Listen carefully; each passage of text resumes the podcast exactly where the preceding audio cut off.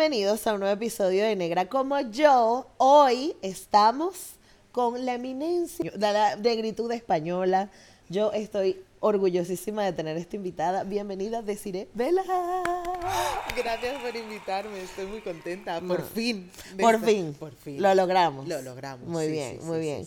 Gracias por estar aquí y este nada, hoy vamos a tener una entrevista bastante particular. Aquí no van a venir a escuchar de que a qué se dedica Desi, que no sé qué. Si quieres hacerlo, entras en www.desirevela.com y ahí te informas de su trabajo, vas y compras los libros, la academia y todo. Pero hoy vamos a conocer otro lado de ella, así que no se lo pierdan. Démosle la bienvenida a la diversidad. Escuchemos las voces de los afrolatinos por el mundo y soltemos esas conductas nocivas que nos limitan como sociedad. Soy Gisette Rosas y esto es Negra como yo, el podcast. Recuerda que este podcast está disponible en todas partes como Negra como yo, que lo puedes encontrar en Spotify, en Evox, en Anchor, en Apple Podcast, en Google Podcast, donde sea que escuches podcast y que también estamos en YouTube. Así que si estás viéndonos por YouTube, recuerda suscribirte para que esto crezca y que tenemos un Patreon donde nos puedes apoyar mes a mes. Así que eh, nada, ahí tienes todos los accesos para que estés pendiente de todo lo que estamos haciendo en Negra como yo. Bueno, mi amor, por fin. Por fin. Nos ha costado. Bueno, Nos un par de años. Bueno, pero ya está. Ya, Ya, gracias ya. por venir. No, gracias a ti por invitarme. Estoy demasiado feliz de que estés aquí, Ay, porque tú bien. eres como una super eminencia de... No, por favor. Claro, no, tía, pero es que sí. O sea, viste a tus amigos blancos y dije, ay, bueno, yo escucho a decir Vela. Ya. ¿Sabes? La cantidad Ya. de activistas que hay en España, pero tú eres como... Bueno, yo creo, eh, mm, coincidí en un evento hace un tiempo con Miriam Hatibi y ella hablaba de, de una cuestión de, bueno, lo que hablamos siempre, ¿no? De oportunidades. Sí. ¿no? ¿Cómo, Entonces, ¿Cómo llegó tu oportunidad? Ay, amiga. eh, Porque eso, hace rato me estás diciendo que en 2015 ajá. estabas en caos. No, tu vida era un caos. Dos- de 2015 a 2018 yo estaba en la mierda. Ok, ok. En la más absoluta de las mierdas, en una situación precaria más no poder y cuando estás en una situación precaria a nivel económico todo lo demás es una mierda. Ujú. Porque, o sea, mi salud mental estaba, eh, eh, no, no estaba, ni se la esperaba. Ujú. Eh, tenía mucha, mm, pues, ¿no? Ansiedad, migrañas, insomnio, tal. Ya. Y bueno, a partir de 2010 y- yo creo que fue 2016, eh, me contactaron del, del equipo redactor de la revista digital Locas del Coño. Ok, Y a partir de ahí empezaron a pasar cosas. ok. O sea, a partir del momento en que empezaste como a ejercitarte ya a full con la escritura, ¿no? Me imagino que estabas Sí, así. bueno. ¿O qué hiciste con ella? No, bueno, antes, o sea, yo empecé con un blog en 2010. Exacto. Exacto, ok. ¿Y ese blog. blog? Ese blog es lo que ha ido evolucionando y se ha convertido en eh, desirevela.com. Ok. Empecé como diario de la negra flor, que ahora lo pienso y me parece Es verdad. espantoso. Es verdad. Yo leí eso ahora que me acuerdo, parece sí. espantoso. Ok. O sea, ¿en qué momento se me ocurrió ese maldito nombre? Porque además es que pasa que había personas que se, que se pensaban que Flor era mi nombre. Entonces la gente me saludaba, me mandaba mensajes en plan, Hola, ¡Hola, Flor! ok, ok, ok, Y claro. era como, no, ¿Y tengo que deshacerme de eso. No lo sé, no sé. Querías como no tener sé. una, como esta, como Hannah Montana, ¿no? No sé qué quería, no sé, no lo pensé, ¿sabes? En aquel momento el tema de marcas personal y todo esto no se Claro. llevaba y yo, bueno, Claro. ¿no? Eh, y, y opté por ese nombre. Bueno. Em, entonces yo empiezo ahí escribiendo eh, porque... Tu movida. Sí, porque mi amiga Gisela, eh, que ya es blogger desde 2003, Wow. 2000, no, 2000, bueno, 2005 Sí, o una sí cosa da, así. ajá. Ella me ¿Sabes dice... que a internet le dijeron on? Tu amiga y estaba ella ya ahí estaba ahí. y en los foros y todo. Ok. Y, y ella me decía, ella es argentina, me decía, che, con lo bien que escribís, ¿por qué no abrís un blog? Ok. Y yo dije, vale, pues yo soy un poco así, ¿no? Tú me dices, che, ¿por qué no? Y yo digo, vale, Vale. Ok. y yo voy, Es verdad. yo voy. Es verdad. Muchas veces no sé ni a qué, pero yo voy. Exacto. Y... En Venezuela se le dice sangre dulce. Pues esa soy yo. Eres tu sangre dulce, sí. Ajá, entonces esta amiga te dice, o sea, tu amiga Gisela te dice, ¿por qué no escribes un ¿Por qué blog? no escribes un blog? Ok, Em, y yo digo, dale, y empiezo. Y ahí empiezo a hablar, pues, mis movidas, ma- mi maternidad, porque mis hijas eran muy pequeñas. O sea, esto era principios de. Esto era 2010, pues mis hijas tenían eh, dos y tres años. ok. Y, y me centro, pues, más en planes familiares y cosas así. Y, pero luego me hago el Big Chop. Ah, ti, o sea, en ese momento de- estamos hablando de la negra flor lisa. Lisa. Ok, ok. Claro. Alisadita, planchadita, ok, ok. y me hago el Big Chop. Claro. Y entonces ya ahí empiezo a subir contenido sobre mi pelo. O sea, estamos, o sea, al final estamos hablando de que probablemente tú no eres ni siquiera consciente de tu negritud en esa época. Para nada. Claro, claro, Para nada. claro. Y es cuando yo me hago el Big Chop que yo empiezo a conectar ahí con cosas. Sí. sí. Y empiezo a introducir en mis vídeos de YouTube esas cosas en las que yo empiezo a reparar. Y empiezo a hablar de mi identidad como mujer negra. Es ahí cuando yo empiezo a potenciar todo eso. Es ahí cuando yo decido ponerme la, la etiqueta de... Primero me pongo la etiqueta de beauty blogger. Ok. Porque en aquel momento las beauty bloggers estaban como Sí. en auge. Sí. Pero entonces cuando empiezan a escribirme mujeres negras, pues Claro, claro, yo abro era- el blog y yo no tenía amigas negras. Wow, sí. Entonces mi contenido era para... no sé. Claro, tú expresarte. Claro, literal, porque mis claro. amigas blancas, eh, ¿qué iban a hacer con mi contenido? Claro. nada, nada. claro. Nada. Pero entonces de repente empiezan a llegar al blog comentarios de mujeres negras que yo no sé dónde me encuentran. Claro. Y cuando empiezo a ver que sus comentarios son, eh, en sus comentarios lo que me dicen es que gracias a mi contenido están volviendo a reconectar con su cabello, con su belleza, con se están dejando de desrizar, están también, ¿no? Conectando a nivel identitario, haciendo un trabajo como más profundo, ahí digo, pues igual beauty blogger se queda pequeño, Claro. igual esto es activismo, activismo estético. Y ahí es donde me pongo la etiqueta de activista estética. Y ahí, eh, ahí empiezo. Y entonces, entonces uno de los momentos clave es que me encuentro con un vídeo de una profe eh, afroamericana que estaba eh, dando clases de inglés en Salamanca o en por ahí. Y ella graba un vídeo Being a Black Woman in Spain. Ah, amiga, claro. Y entonces ahí es cuando yo pienso, pues si yo soy española, estoy aquí en España, pues yo puedo hablar también de esto. Y entonces es cuando grabo mi vídeo Ser Mujer Negra en España. Exacto, que fue el que. Y ahí es donde empezó a tal. Entonces, de ahí, luego una cosita con Vice, un artículo, tal, y, empe- y empezaron ahí a surgir cositas, y de ahí ya paso, lo que te digo, a Locas del Coño. Claro. Y en Locas del Coño fue donde empezaste a hacer que como una- algo más estable o a recibir dinero por esto. No, O sea, no, ¿cuál no, no, no, no, Locas del Coño era un proyecto que no estaba monetizado, que ahí escribíamos un poco pues por amor al arte. Entonces de eh, Locas del Coño vino a buscarme Virginia Pérez Alonso, que es una de las codirectoras de público.es, y ella me dijo, quiero que haga, lo que estás haciendo en Locas del Coño, quiero que lo hagas en público.es. Claro. Lo mismo. Claro. Es que al final, como que todo este journey, qué loco porque siempre se trata de una decisión de alguien que te ve, Mm. que sale de la norma Mm. y te dice, ah, bueno, te voy a dar la oportunidad. Exacto, las Que- oportunidades. Que era lo que estábamos hablando justo fuera del aire, ¿verdad? Of the record. Of the record. Pero era como eso, ¿no? Como que cómo cuesta que crean en ti, cómo Total. cuesta que, que vean el potencial, cómo cuesta que además en espacios mayoritariamente blancos entiendan mm. Que tu mensaje no es solamente para la comunidad afro, sino Exacto. que le estamos hablando también directamente a las comunidades Claro, blancas para que entiendan su claro. racismo.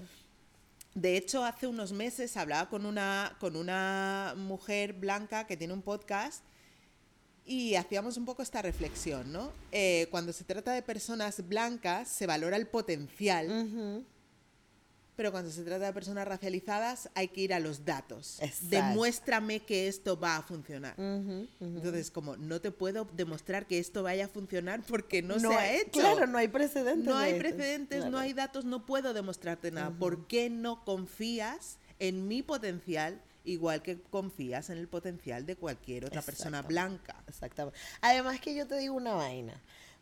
Obviamente todos los proyectos afro están autogestionados de, de alguna forma. O sea, muy pocos son los que tienen una marca detrás, ¿no? Como la persona no lleve bastante rato llevando coñazos para demostrar de que puede. Entonces, como que eso no es suficiente para ti. Que la persona haya construido una carrera ¿Verdad? sin nada, Exacto. sin nadie, sin na- o sea, eso ya debería de ser como lo Eso es suficiente. significativo. Claro, imagínate que esta gente construyó algo sin nada y le metes dinero. Boom, ¿no? Claro. Claro, Pero no. claro. Pero no No. sucede así, no, No, sucede no. así. Y es, es- es- bueno, o sea, obviamente es parte de todo este universo que implica el racismo, pero igual como te... Nuestro día a día igual tiene que estar condicionado a moverte en espacios blancos, ¿no?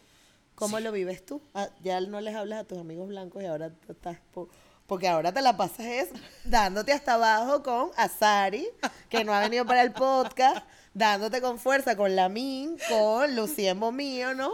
Con la Black Elite. Yo les llamo la Black Elite. Pero claro, obviamente hay otra conversación. ¿Cómo haces ahora en tus espacios blancos? ¿Cómo es decir ahora? Eh, limito mucho los espacios blancos en los que evidentemente tengo amistades Claro, blancas, claro. ¿no? Pero muchas menos, claro. porque en muchos casos se ha producido un distanciamiento, Mm, ¿no? En algunos casos porque esas personas blancas consideran que me he radicalizado, claro. Es que ya estás muy exagerada con eso. eh, y en otros casos porque mm, yo he detectado o he decidido mm, No continuar con la amistad, ¿no? Sí, o sea, he decidido no seguir em, pasando por alto comentarios o conductas, entonces he decidido alejarme. Ujú. Sin, en la mayoría de casos, sin decir, mira, es lo que, lo que está pasando es esto, porque Ok. no quiero que salte la fragilidad blanca y esa gente empiece, ¿cómo me vas a llamar a mí racista con lo que yo te quiero? no, no quiero tener que pasar por Claro, eso. claro, me lo quiero claro. ahorrar. Claro, Entonces, bueno, pues nos hemos ido distanciando. Sigo teniendo amistades eh, blancas, algunas son más conscientes, otras son menos. Entonces, yo ya sé qué tipo de conversaciones puedo tener Puedes en cada tener. espacio, qué tipo de conversaciones, qué temas puedo sacar Claro. y qué temas no. Entonces tengo amigas, ¿no? Como de las que yo llamo amigas de Coca-Cola, con las que todo es superficial y frívolo y está muy bien. Claro. Y luego tengo amigas con las que sí que puedo hablar de todas las... to- el- o sea, el día que yo estoy hasta el coño porque no sé qué comentario me han hecho o no tal, puedo ir y decir, es que estoy harta de esta mierda y esa persona me entiende y me sostiene. Ya, ya, ya, total. Sí, sí, sí. Entonces, pues es, es un poco manejarse ahí. Pero sí que es verdad que limito mucho más el tiempo que paso con personas blancas en mi tiempo personal y de ocio. Porque como ya todo el día estoy hablando de racismo, supremacía blanca y siendo pedagógica y didáctica y tal, en mi tiempo libre Claro. no quiero tener que ser. No. no. No quiero. O, o simplemente quieres estar enfadada, Exacto. o quieres estar feliz, o no quieres pensar en eso. Sí. Sí. Entonces, pues sé que eso sucede con mucha más fluidez y con mucha más eh, facilidad y sin juicio cuando estoy con personas racializadas. Sí, porque además a veces uno se encuentra y uno y que, "Ay, estoy cansada y es que sí, ¿verdad? Claro. Y ya, es Y ya. simplemente esa gente escuchándote o apoyándote o diciéndote, verga, menos mal que le dijiste esto o dile aquello o Exacto. léete tal cosa. A mí me pasa que estoy trabajando con Yana Concepción, a quienes le Mm. mandamos un saludo y un am- la amamos. Pero me da risa porque, claro, obviamente, imagínate cómo te regaña Yania siendo dominicana. O sea, Yania me dice, es que lo que me provoca es sacar la chancleta, me dijo un día. Y yo dije, perdóname porque me equivoqué. Pero al final era el jamaqueo que necesitaba, que no viene, por supuesto, de una persona que no entiende, no todo el Claro. struggle que uno tiene, ¿no? Exacto. Y exacto. literal lo que me está diciendo Yania es, tienes que empezar a cobrar por tu trabajo. Mami. Bueno, mami, pero es que ¿cómo hago? ¿Cobrando? Mira, esta conversación la tenía hace poco también con Safia El Adam, Ajá. que la ajá, amo. ujú, O sea, la quiero lo más. ujú. Y, y es una conversación que tengo de vez en cuando con otras personas que también se dedican al activismo. Sí. ¿no? Eh, vamos a empezar a, a presentar facturas. Ya, ¿verdad? De Sí, una. cuando te invitan a un sitio, presenta la factura directamente. No preguntes si te van a pagar o no. Da por hecho que te van a pagar. Ya, Dalo por hecho. claro. Y presenta tu factura. Pero mami, ¿cómo hacemos con ese miedito de ya, es que si se... O sea, que te llegue el mail para que te inviten y luego clavas la factura y te dicen, no, mira, gracias, no tenemos presupuesto. Pues otra persona te dirá que sí. ya, En alguna oportunidad, alguien te dirá, Ya. ya, claro, y te lo pagará. claro, claro. Pero en algún momento hay que empezar. Sí. En algún momento hay que empezar porque si no, eh, ¿hasta cuándo Ajá, ajá. vamos a estar dándonos gratis? Claro, claro, claro. Y, y a- eso es otra cosa que mucha gente eh, dirá, bueno, es que tú estás todo el día en esto. Es que, claro, uno lee afrocentrado, uno consume productos afrocentrados y de alguna forma estamos educándonos, cons- educándonos constantemente, Constantemente. como para ir a hacerlo gratis para otros, ¿no? Exacto, exacto. Yo Uno estoy está univer- en una universidad, es todo esto, el tiempo. Universidad de la Negritud. sí, todo el tiempo. Y todo el tiempo, pues eso, lo que tú dices, leyendo, formándote. Yo en mi caso, creando contenido. creando contenido y aparte esta Dan- señora tiene una academia completa.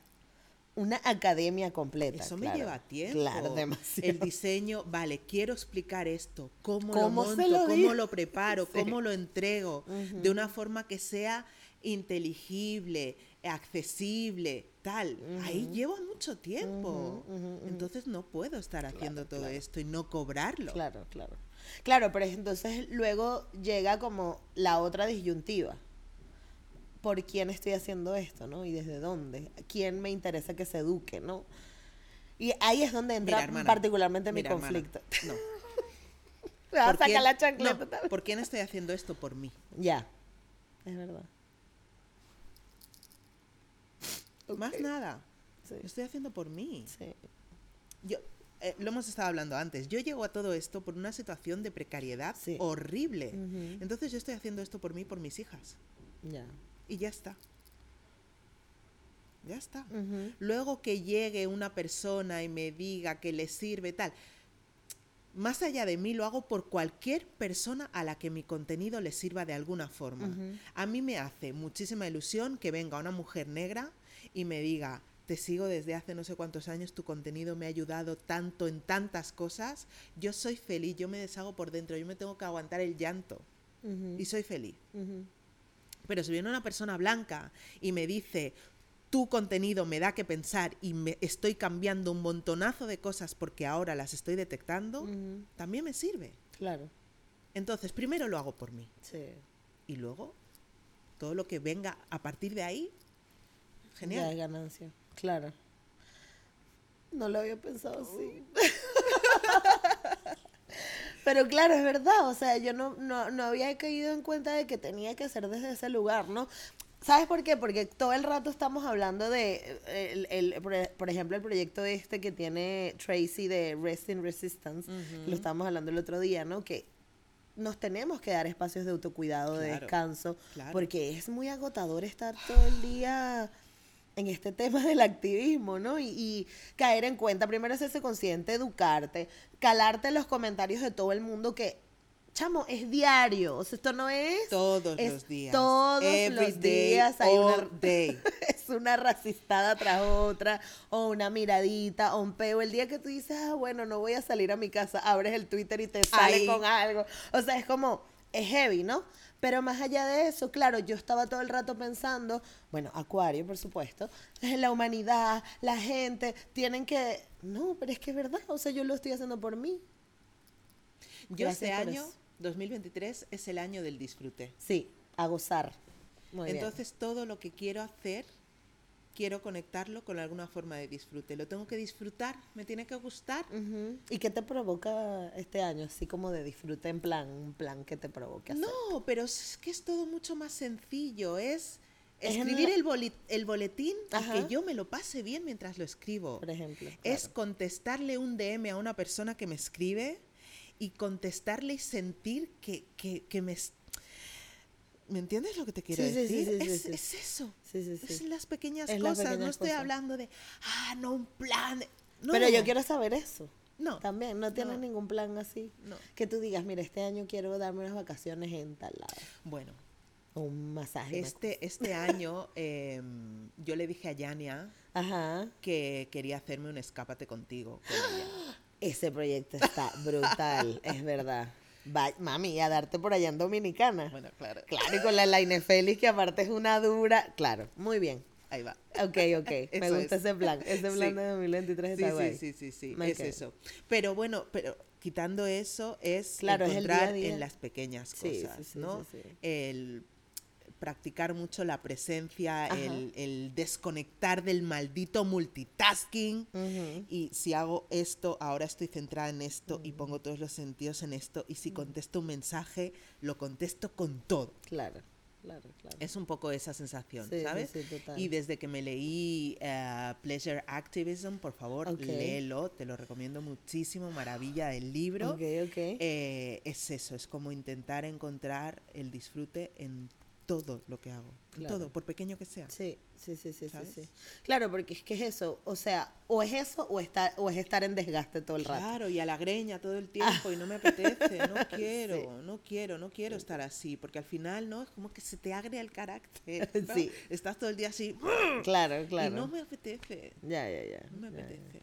Sí, sí, sí. Además que hay que estar en otro nivel de elevación porque es muy desgastante. Entonces, o no, ¿cómo hacemos? ¿No? Hay que, o sea, si uno mismo no se, no se autocuida y uno dice hasta aquí voy a llegar, o voy a enfrentar esto desde otro lugar, o voy a mirarlo desde otra, con otra cara, no, no sucede. No Por sucede. eso, por eso, autocuidados a tope siempre, siempre, Claro. siempre, siempre, siempre. ¿Y qué estás aprendiendo ahora nuevo que te, que te esté comiendo la curiosidad? Aparte del trabajo. Eh, hábitos. Ajá, eso está guay. Estoy leyendo Hábitos Atómicos. Eso me lo recomendó Yania. Se me lo recomendó Yania.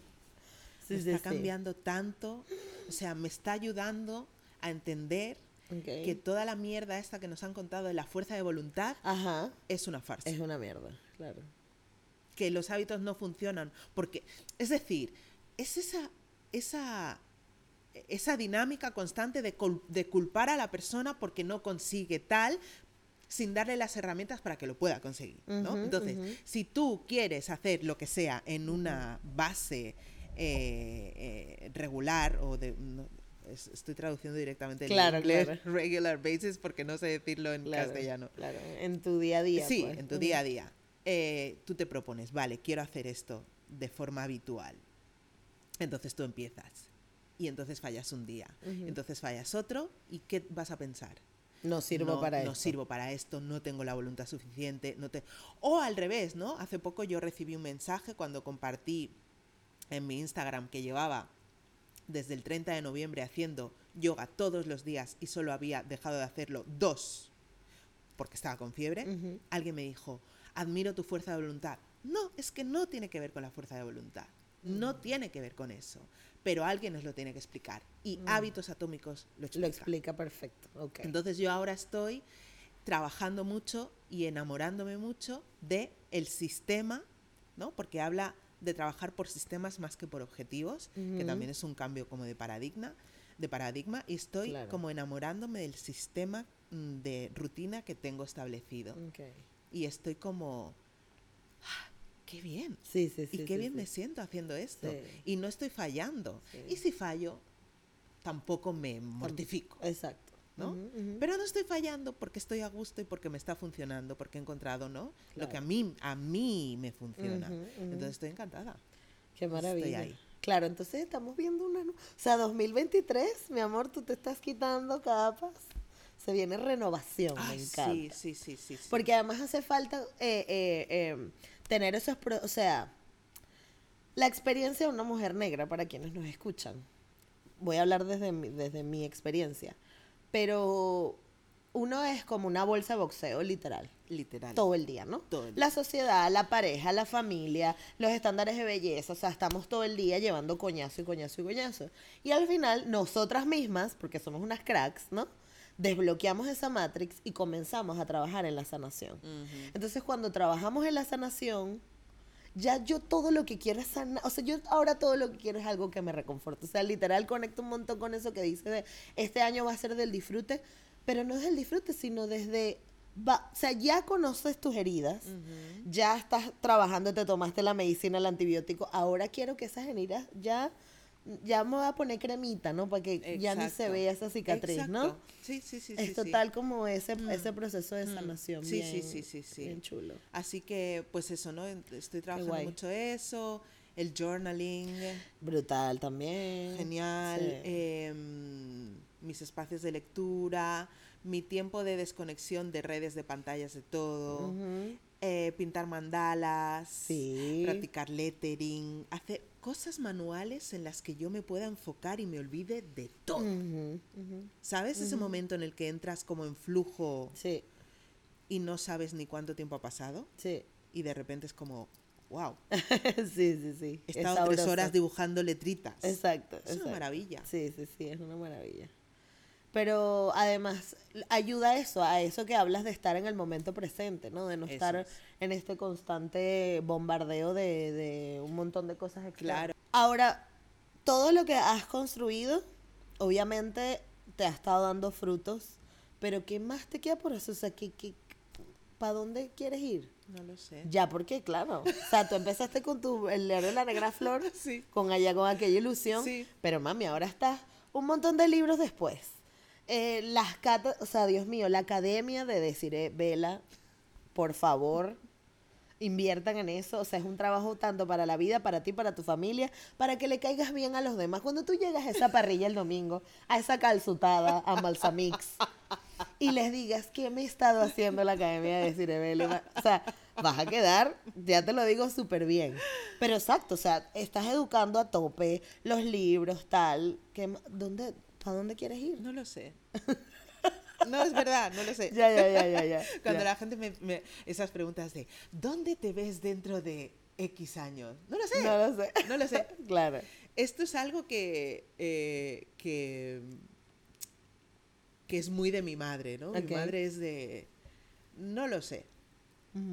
Entonces somos como un poquito en ese sentido de fluir, de a ver, a ver para dónde. Sí, Claro. sí, a ver para dónde. Entonces, no sé. Realmente no, no tengo ni idea. Me encanta, me encanta. No, pero está bien, porque, Sí. o sea, no saberlo te da la oportunidad de que puedas hacer lo que Claro, sea. ese es el tema, ¿no? Cuando tú tienes un como un plan súper trazado Ajá, y, y te ciñes única y exclusivamente a ese plan, claro. si te sale bien, perfecto, pero si no te sale bien, ¿qué Es pasa? una mierda, claro. Entonces viene la desilusión, tal, la dificultad para encontrar alternativas, ver planes B, etcétera, ¿no? Entonces tú dices como, bueno, yo voy, yo voy yendo. Como vaya viniendo, vamos viendo. Claro, Exacto. claro, claro. Me Sí. gusta, me gusta, me gusta, Sí. me gusta. Eso te permite ser más flexible. Además, claro, claro, porque no, no necesariamente. Además que ahorita, precisamente el multitasking creo que lo que nos ha enseñado es que al final podemos hacer cualquier cosa, ¿no? O Pero sea, no. O sea, estoy en contra del multitasking. No, pero lo que quiero decir es que lo que te enseña Mm. es que al final puedes hacer cualquier cosa. No, no que está bien hacer muchas cosas al mismo tiempo, ya, ya. sino que te enseña como, o sea, de repente tú no te hubieras planteado estar en las redes sociales o, o del blog pasar a las redes sociales o lo que hacen las redes sociales la academia si no te hubieras encontrado con este multitasking. Cierto. Ahora bien, lo que hay que hacer es enfocarnos Foco. en una sola actividad. Foco, por favor. Pero darnos cuenta de que somos capaces de hacer muchas Eso sí. cosas y de que lo podemos hacer bien además. Eso es. Eso, eso sí está interesante. Eso es. Eso sí, Sí, está sí, interesante. y creo que tú eres una muestra maravillosa de eso. Gracias. Estamos muy orgullosos de ti. Gracias, amiga. Ahora bien, ¿cómo, cómo creciste tú? O sea, que, ¿cómo es crecer en, en, en Cataluña? En Cataluña, ah, claro, yo crecí en Cataluña, pero yo crecí con una familia andaluza. Ok. Mi madre, madre soltera, pluriempleada, hizo lo mejor que pudo y supo en aquel momento que fue ponerme al cargo de los vecinos que vivían abajo. Ok. Y era una familia andaluza que tenían dos, hija, dos hijos y una hija, Ujú. y yo fui la cuarta. hija. Ok. Entonces yo estaba todos los días en casa de mi tata, Ok. porque mi madre trabajaba a todas horas. Entonces, pues claro, yo me he criado con una familia de Tarifa, bailando sevillana, flamenco, troca- Ok. tocando las castañuelas, eh, tomando cafelito por las tardes Claro. para merendar con mi tata. Eh, y, ¿Y cómo eran esos días? Ay, eran muy guays. Aunque, pues eso, ¿no? Eh, eh, había mucha diferencia de edad porque con, con mi hermana fina, yo la llamo hermana, evidentemente. Claro, porque claro. Ella era la pequeña y nos llevamos justo 10 años. Ah, wow. Entonces, claro, yo tenía uno o dos y ella tenía 11, 12. Claro, y tú eras como la muñequita. Oh, por supuesto. Claro, Claro. claro, claro. Y la, la mimadísima. La Exacto. mimadísima. Em, entonces recuerdo con mucho cariño las tardes sentada en el, en el sofá con Lolo, que es el, el marido de mi tata, Ujú. eh, viendo pasar los coches por la ventana. El primer coche rojo que pasa es mío. Es, eso Ok. que, eh, y aprendí mucho de las marcas de los coches con Lolo así en la ventana. Mira, a ver si ese coche es un no sé qué. Así, ¿no? Y, y pues eso, y, y- y merendar con la tata y ver pues los programas de la tele por la tarde. Y Mm. bueno, crecí allí porque estuve muchos años con, Claro. con mi tata. Luego ya salía del cole con 10, 11 años y me cogía, porque vivían en, un- en el pueblo de al lado a donde yo vivía, a donde yo iba al colegio. Y a pesar que yo ya me había mudado, ya no vivía ahí, yo por las tardes seguía yendo a casa claro, de mi tata. Entonces, pues hacía allí los deberes, pasaba la tarde, eh, daba por saco a mis hermanos mayores. Bueno, lo típico, o sea que. Pero, eras, o sea, eras tranqui, juguetona, curiosa. Yo ¿cómo era muy, muy, muy tranquila. Era la típica niña eh, a la que se ve pero no se oye. Ok, ok. Entonces, Sentadita ahí. sí, ok. Sentadita, dibujando o peinando a una Nancy. O vistiendo, desvistiendo a la Nancy. A la Nancy. Y así me pasaba yo la tarde. Leía mucho también, Ujú. desde siempre me ha gustado mucho leer. Pero era una niña tranquila, no armaba bulla. Exacto. Mm. Bueno, igual se te nota ahorita. Sí. Eso sí, porque es lo que te digo, que eres sangre dulce. Que eres como tranqui, Sí. bajo perfil y Sí, tal. sí, sí, sí, sí, Claro. sí, sí, sí, soy muy, muy, muy así. Entonces, pero ya. ¿Y tienes chica. contacto con ellos ahora siempre? o? Ah, hace un par de meses hablé con mi tata por teléfono. Me llamó mi hermana y, y me dijo, tengo a alguien aquí que quiere hablar contigo. Y, y bueno, es que lo pienso y me emociono. Y. Y, bueno, ahora están lejos porque se han ido a vivir a Tarifa. Entonces, claro, ahora Es que más nos vea- complicado. es, es más complicado. Pero me hizo tanta ilusión Mm, porque de repente fue escucharla, ¿no? Y, y, de rep- y todos esos recuerdos, ¿no? Claro. Y fue muy bonito. Bueno, le mandamos un abrazo a la tata Ay, también. sí, sí, sí. Mucho amor. Mucho amor a la Sí, tata. sí, sí. Ah, mira. Suéltalo, suéltalo. Ay, sí. Ay, ¿Quieres un la Kleenex? nostalgia. No, Claro, no, no, mi estoy amor.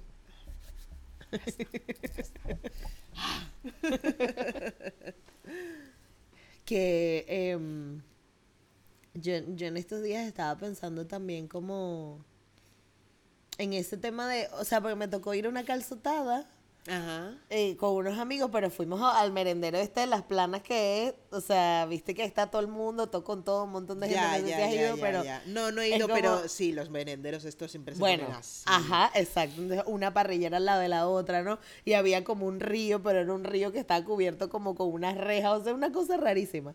La cuestión fue que, coño, caí en cuenta que, por ejemplo, yo toda la vida crecí yendo al río con mi papá, Vale. Que, o sea, era el río solo para nosotros, solo para la familia, y hacíamos la parrilla o el sancocho, no sé qué. Era como una conexión distinta con la naturaleza.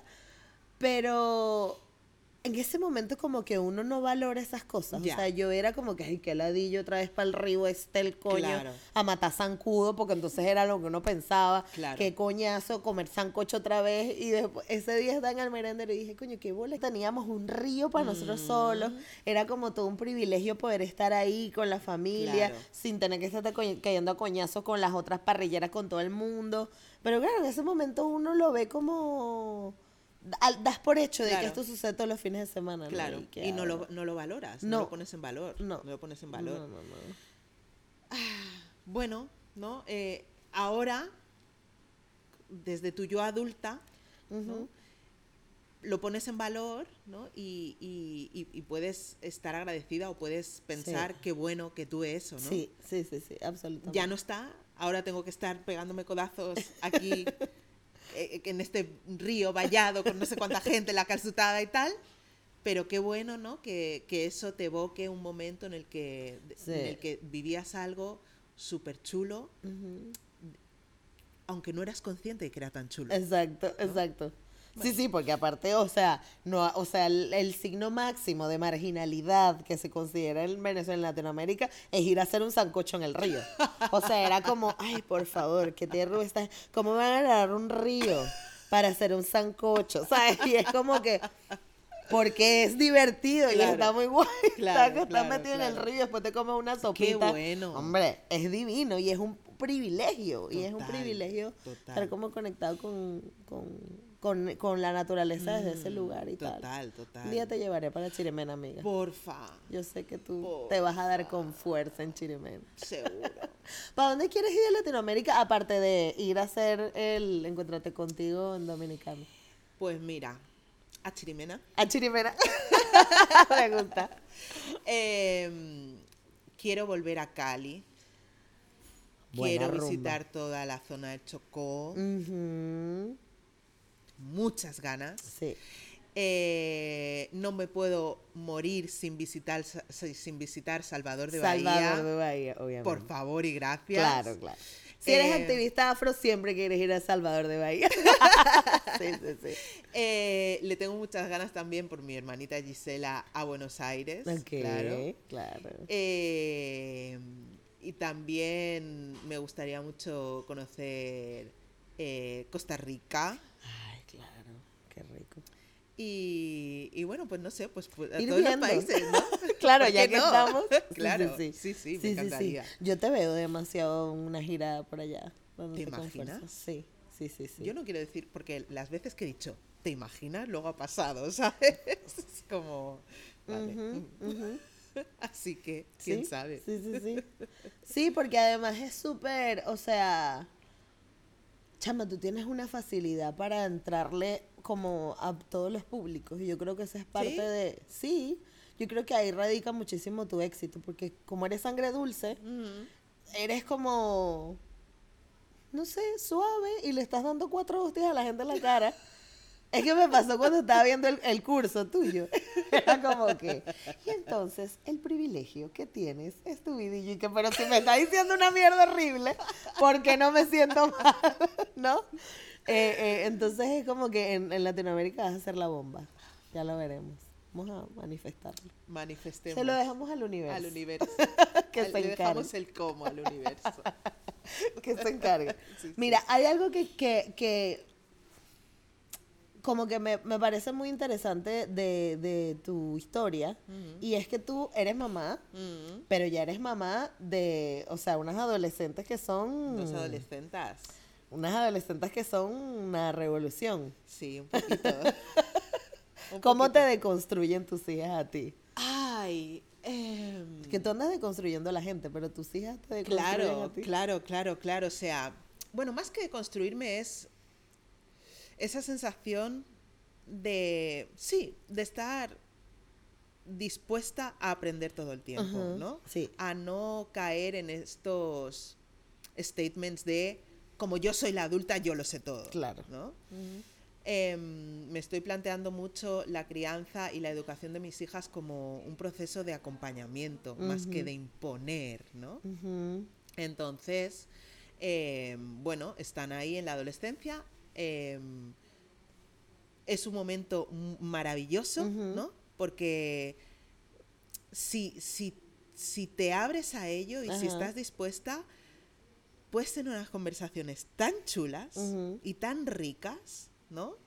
Em, y, y- y me estoy dando cuenta de que la, la adolescencia está tan demonizada Ya. tan, tan, ya, tan, ya, tan, ya. tan, tan demonizada, Sí, sí, sí, que es como, ¿pero por qué? Sí, sí, sí, sí. ¿No? Yo, yo, sobre todo mi hija mayor, que es muy temperamental, ¿no? La Ujú. gente me decía, cuando ya tenía dos, era, Ujú. era bueno... Ya se le notaba. ¡Uh! el carácter. Entonces todo el mundo era como, ya verás, ya verás, ya verás, ya verás, cuando llega la adolescencia, Y no, y, y es un ser maravilloso, es una persona estupenda, con la que tengo conversaciones súper divertidas, que me, me maravilla, ¿no? Ver cómo ellas se van formando su, em, su, su opinión sobre un montonazo de cuestiones, ¿no? Sí. Cómo incluso eh, se plantean cosas que yo con su edad no me había planteado, ¿no? Eh, evidentemente su contexto es otro, ¿no? Claro. Pero, pero me encanta. Claro, Adoro claro. ser madre de mis hijas, o sea, es... Son dos tipas maravillosísimas. Además, tú debes de molar como mamá. Sí. Mis hijas dicen que sí, que sí. que con eso yo ya es como... Estás tatuada y vaina y andas por ahí haciendo unas historias. E- Eres una mamá que mola seguro. Sí, bueno, ellas dicen que sí, y a veces les pregunto, ¿no? Ajá. Dicen que sí, entonces, pero me lo dices porque te lo estoy preguntando. Que no, mamá, que de verdad. que sí. Y luego también pues tengo amigas, ¿no? Que, que- que me ven, ¿no? En mi relación, en el día a día, en casa, ¿no? Con Sí. ellas y me dicen, tía, lo estás haciendo súper bien y molas un montón. Sí. Que no es que necesites esa validación, ¿no? Pero bueno, también viene bien, ¿no? Claro. Cuando- sí. Sí. Bueno, yo estoy demasiado agradecida que hayas por fin eh, venido al podcast, de verdad. Este, además que siempre me da risa porque desde que empecé el podcast todo el mundo tienes que tener a decir, tienes que tener De verdad. Y yo, bueno, pero que me, que me diga que sí. es lo principal. Claro. No, pero, o sea, eres una eminencia, eres un ejemplo a seguir. yo estoy muy orgullosa además de conocerte y de que nos hagamos cafecito, nos llamemos y nos echemos los chismes, porque además es importante que nos rodeemos de, de esta energía y que nos, Sí. con- nos retroalimentemos Sí, todos. sí, yo creo que es- eso es fundamental, ¿no? Que, que nos conozcamos, porque también entre, y a lo mejor ahora esto es un popular opinion, ¿no? Pero muchas veces entre nosotras tenemos como desconfianzas, Sí. como, bueno, y si le pregunto qué me va a decir, Sí. y luego es todo como mucho más fluido y mucho más relajado y todo como mucho más, ¿no? Entonces, quitémonos esas historias de la cabeza y, y hagamos red Exactamente. tejamos redes y, y relacionémonos y conozcámonos y reconozcámonos. Ujú. Sí, yo creo que también es importante que potenciemos también el contenido de los otros, que más bien en vez de vernos como potenciales competencias, Competi- ¿no? exacto, que es no. una locura, porque además no lo podemos ser nunca porque cada quien tiene su individualidad y su valor como, Exacto. como creador, aunque hagamos lo mismo, aunque tengas un podcast, aunque lo que sea. Siempre hay un punto diferencial, Claro, eso es lo importante, ¿no? Y- al final, si queremos ver que eso cambie, de nosotros mismos dentro de nuestra red no podemos ser. Eso no, es. ya bastante nos han educado para que nos separemos y para que nos odiemos entre nosotros. Total. Pero bueno, gracias por estar aquí. Gracias por invitarme. Deciré Vela, por fin en negra como yo. Gracias a ti, muchas